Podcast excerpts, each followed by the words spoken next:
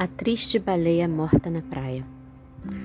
Quando uma baleia morre no oceano, por outro lado, é a festa dos peixes, dos invertebrados. Um oásis, uma mina, uma fonte, qualquer vocábulo que substitua. Iguarias, fartura, banquete, abundância, excesso, ausência absoluta de recato. Uma baleia grande, o adjetivo gorda e o retumbante, aberta ao olhar e à boca.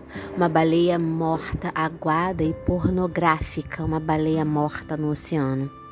É lá que os bichinhos procuram alimento por anos. Cessa a procura, cessa a caça, a vida árdua de nadar até a presa arisca cessa, porque a baleia vira mãe de todas as criaturas, uma Iemanjá espaçosa.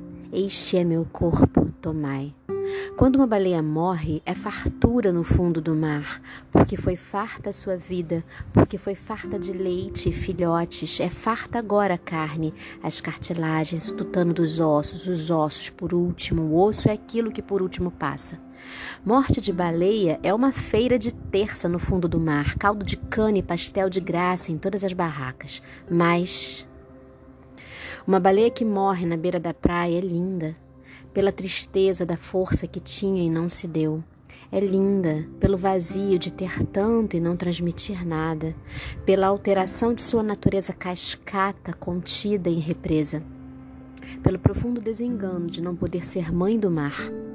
Vai corroer de ácido o estômago morto de estresse, vai fermentar de gases o intestino solitário e de dor, da dor do que não foi, vai explodir sua pele, seu sangue pisado, sua água mal cheirosa, suas vísceras fumegadas de sol vão alcançar a areia, a beira-mar e os quarteirões em volta, cair no teto dos carros estacionados e nas calçadas e no meio da rua, atrapalhando a passagem. Pela janela vão sujar a mesa de jantar, a varanda e a cama dos amantes de baleia fermentada.